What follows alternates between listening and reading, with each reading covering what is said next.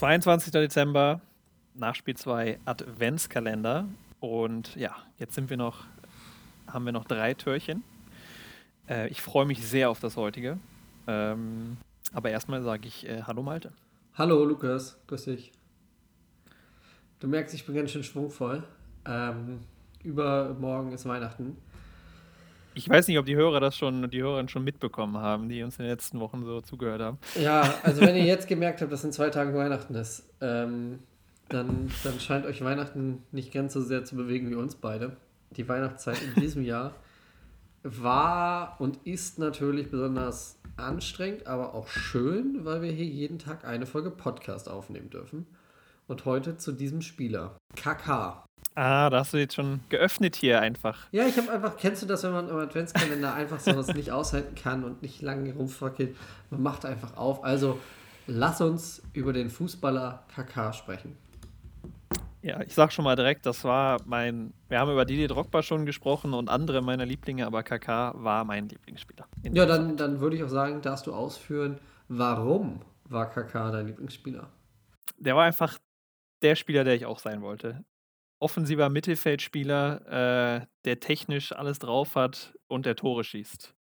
Äh, unfassbar viele Tore schießt. Äh, und äh, ja, das war einfach ja, der Typ Spieler, der wollte ich auch sein. Der Mittelfeld, also nicht ganz vorne im Sturm, sondern hinten schon noch auch, also ein bisschen weiter hinten äh, agiert, äh, den Ball oft hat, Pässe spielt, Gegner stehen lässt. Ähm, ja, und auch dann selber auch Tore schießt, aber jetzt halt nicht so der typische Goalgetter, sondern noch mehr, noch mehr, ähm, ja, noch mehr leitendes Element in der Offensive.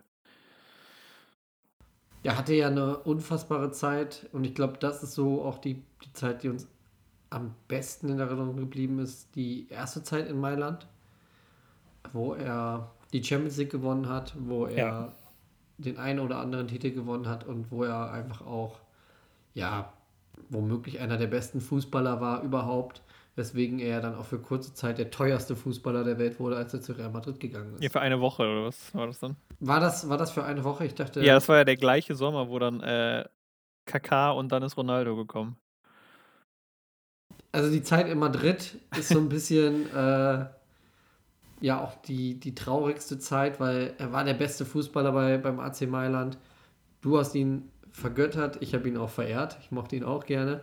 Ähm, und dann hat er ja in Madrid vier Jahre lang gespielt und so gar nicht gezündet, also gar nicht das abgerufen, was man von ihm erwartet hatte und so ein bisschen sich die Karriere dadurch kaputt gemacht, oder?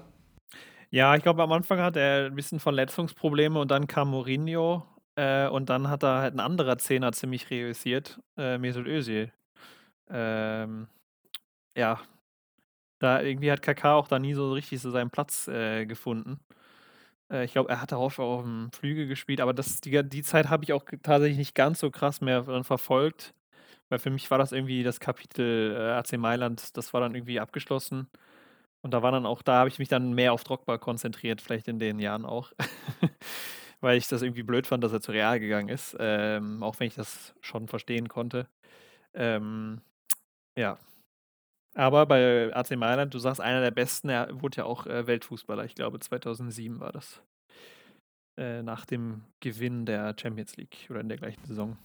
Ja, war dann auf jeden Fall ganz lange der einzige oder der letzte äh, Ballon d'Or oder Weltfußballertitel-Sieger ähm, vor zwei gewissen Herren, die das dann für Jahre lang dominiert und relativ langweilig gemacht haben. Ähm, wenn man denn diese, diesen Titel oder diese Titelverleihung ernst nimmt und wichtig nimmt. Aber für ihn war es natürlich eine besondere Auszeichnung, weil er in dem Jahr auch wirklich richtig geil gespielt hat. Und ich glaube, die Highlight-Clips von damals, ähm, ja, konnte das, sind, das sind geile Tore dabei.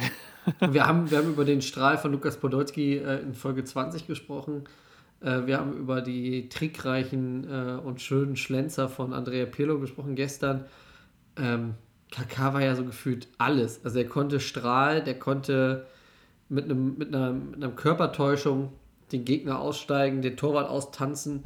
Es gab eigentlich nichts, was er nicht konnte. War ja auch nicht klein, also er konnte durchaus auch Kopfball-Duelle äh, für sich entscheiden. Wahnsinns, Wahnsinnsfußballer.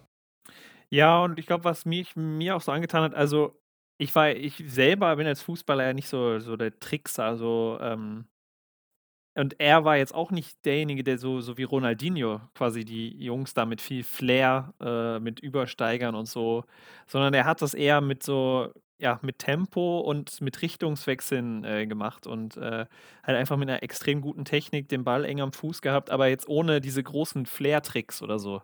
Äh, das fand ich ja das wirkte er wirkte das wirkte halt so, äh das wirkte er wirkte halt nicht so wie so 'n Star eigentlich, wie er gesp also die Art und Weise, wie er gespielt hat. Jetzt nicht so einer, für die für die jetzt wir mal, für diese TikTok-Videos und so jetzt spielt, äh, heutigen Zeit jetzt, sage ich mal. Er war auf jeden Fall Äh. nicht so schillernd. Ja, genau, das ist halt vielleicht ja, auch nicht das nachfolgende Brasilianer, einer, der dann so du hast nicht das Gefühl, der macht das, um den Gegner zu verhöhnen, sondern der macht das einfach, weil er's Richtig, einfach weil ja, er's genau. kann und weil's irgendwie nützlich ist und, äh, weil's seinem Team hilft und das das hat ihn irgendwie so besonders gemacht. Ähm, hatte ja auch 'ne 'ne besondere Beziehung zu Gott. Äh, Ja, der hat auch immer 'n sp T-Shirt 'n T-Shirt immer dabei gehabt, ne? vielleicht spielte das eine Rolle, weil er ja die Geschichte hatte ich in Vorbereitung auf dieses Türchen noch mal gelesen, hatte ich aber so auch schon mal gehört irgendwo, dass ihm als Jugendlicher mal so 'n Unfall passiert ist, bei dem er sich 'nen Halswirbel gebrochen hatte. Mhm. Und eigentlich war seine Karriere damit beendet. Und dass er das überstanden hat und dass er dann wieder doch noch Fußballer werden konnte, hat er wohl Gott immer zu verdanken und deswegen, ja, seine besondere Beziehung zum Herrn da oben. Ja, ist ja auch jetzt nicht der einzige Brasilianer, der der immer mit 'nem T-Shirt, äh, drunter gespielt hat, um das dann nach, äh, Toren oder Siegen zu zu zeigen. Ja, aber Ähm da da da lass uns mal ganz kurz über diese T-Shirts reden. Das hat ja leider Ähm 'n bisschen aufgehört, ne? Äh, finde ich 'n bisschen schade eigentlich. Ja, Botschaft. T-Shirts.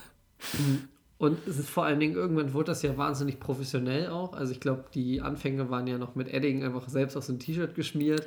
Irgendwann, äh, Robert Lewandowski hatte, glaube ich, als er das 41. Tor geschossen hat oder das 40. 'n Trikot hochgezogen, da war das Gesicht von Gerd Müller drauf, in Ach. Andenken an Gerd Müller. Ja, da habe ich auch 'ne Träne vergossen. Ja. Ach, mein. Also, das wurde irgendwann zu professionell, aber ich habe immer gedacht, das ist doch 'ne wahnsinnig spannende Geschichte, die es mal zu recherchieren geht. Ähm, es gab ja sicherlich auch Spieler, die T-Shirts drunter hatten, Ach so, ähm und die dann nie gezeigt wurden? die dann aber nicht getroffen haben und das Trikot Ja. das T-Shirt einfach nicht präsentieren durften. Also, da würde ich gern mal nicht über die bekannten Botschaften, die wir da gesehen haben, sondern die unbekannten Botschaften. Ähm, was hatte was hatte Angelos Charisteas bei Schalke 04 nicht häufig 'n T-Shirt drunter? Er hat aber nur einmal getroffen. Das das hätte mich wahnsinnig interessiert. Ja, das ist dann 'n Shoutout an alle Fußballprofis der letzten 20 Jahre. Habt ihr 'n T-Shirt noch? Habt ihr 'ne Geschichte, die ihr uns erzählen wollt? Ähm, ein T-Shirt, das noch nicht gezeigt wurde? Ich glaube, anders kommst du da nicht ran an die Storys, als wenn diese Spieler vortreten und, äh, Ja, ihr müsst jetzt auspacken. Was Ja. war was hattet ihr drunter? Was war euch nie vergönnt zu zeigen? Ähm, wie bei der der der Spruch, der Dank an Gott. Ja, zum Abschluss möchte ich noch sagen, äh, das möchte ich jetzt hier einfach erzählen. Also, ich hatte 2 Kaká-Trikots. Eins war nicht original, das war, äh, ich glaube, von 'nem Markt in Griechenland. Das wurde mir von meinem Freund, äh, Maurizio mitgebracht. Grüße gehen raus. Liebe Grüße. Ähm, das war 'ne offensichtliche Fälschung, aber trotzdem 'ne sehr gute Qualität. Ähm, und das war mit 'ner passenden Hose auch. Äh, und das habe ich im Schulsport ich jahrelang getragen und der der der Flock hinten ist einfach nicht abgegangen beim Waschen. Also, ich weiß nicht was also, diese Trikotqualität, die war besser fast als die Originalen. Ähm, das passte mir jetzt natürlich, äh, nicht mehr, aber da war ich immer sehr stolz drauf auf das Trikot. Und dann habe ich noch ein Trikot, das besitze ich auch noch, auch wenn's mir nicht mehr passt. Es ist ein Brasilien-Trikot aus, äh, Rio de Janeiro, äh, was mir von einem, äh, ja, Freund der Familie mitgebracht wurde, ähm, mit Kaká hinten drauf, da mit der Nummer 8, die er damals in der Nationalmannschaft hatte. Das ist auch noch, ja, eins meiner Lieblingstrikots, was aber, ja, irgendwo in der Kiste noch jetzt schlummert. Wer weitere schöne Trikotgeschichten hören will, der schalte morgen wieder ein.